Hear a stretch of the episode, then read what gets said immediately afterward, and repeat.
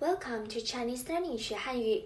If you're new here, remember to subscribe to this channel to learn Chinese with me.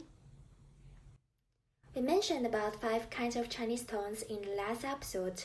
There are ma, ma, ma, ma, ma.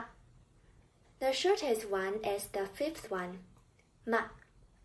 In this episode, we are going to practice the first intonation through sound and Chinese words. You'll listen to my pronunciation to feel pronunciation first and try to pronounce the intonation with me. The last step is to practice Chinese intonation with the specific Mandarin word again. Let's start. The first intonation sounds like this. Mm.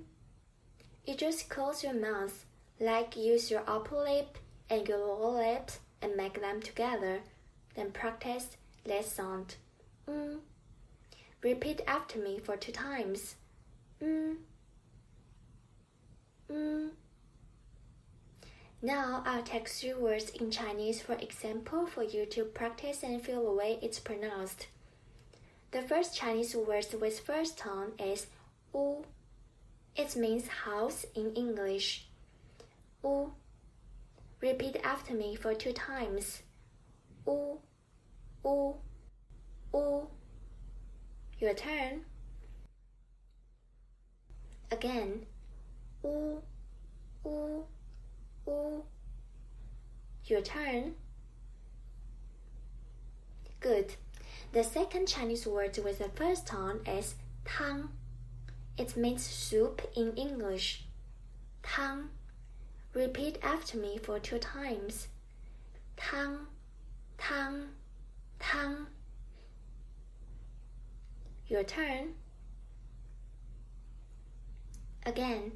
Tang, tang, tang. Your turn.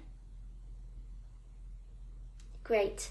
The third Chinese word with the first tone is bei. It means cup in English. Bei.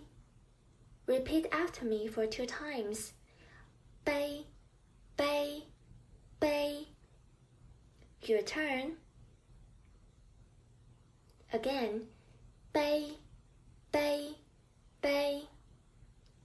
Your turn. Excellent. Okay, that's all for today. In the next episode, we are going to practice the second tone of Chinese.